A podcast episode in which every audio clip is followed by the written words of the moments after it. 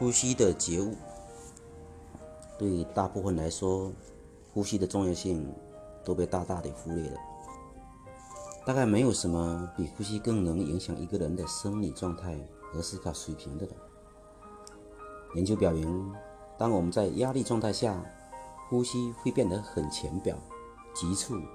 而不规律。我们的思考思维在这种状态下，就不再以安定宁静为基础。而是以紧绷、裂缩的精神肌肉为基础。肌肉紧缩的思考是非常僵硬的、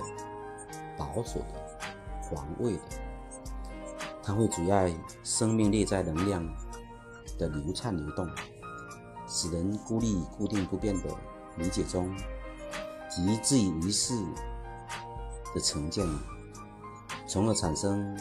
要么攻击对方。要么逃避对方的反应，这种反应经过几次就能成为习惯性的思考反应模式。而这种或战或逃的反应模式一旦形成，智慧的成长就几乎停止了，人生就从此产生无穷的痛苦烦恼。不仅如此，由于肌肉的紧绷，生命能量的流动。就被那个卡肌肉卡住了，这就会导致神经肌肉的锁结，在这个锁结的肌肉里，存储的没有流动，也没有释放的情绪和能量，长期下来就会产生那个肌肉部位的惯性反应模式，而且会导致记忆力、专注力和意志力的下降，以及肌肉产生病变。这样我们就很能理解，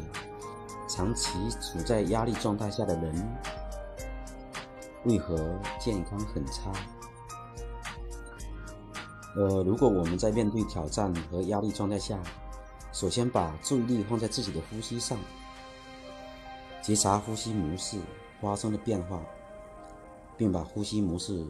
调整回到深长的呼吸模式上，经由这个呼吸的调整后。再来进行思考和迎接面前的挑战，智慧的涌出和能量的发挥就会完全不一样了。让我们学会把思考建立在呼吸的基础上，而非肌肉的反应上。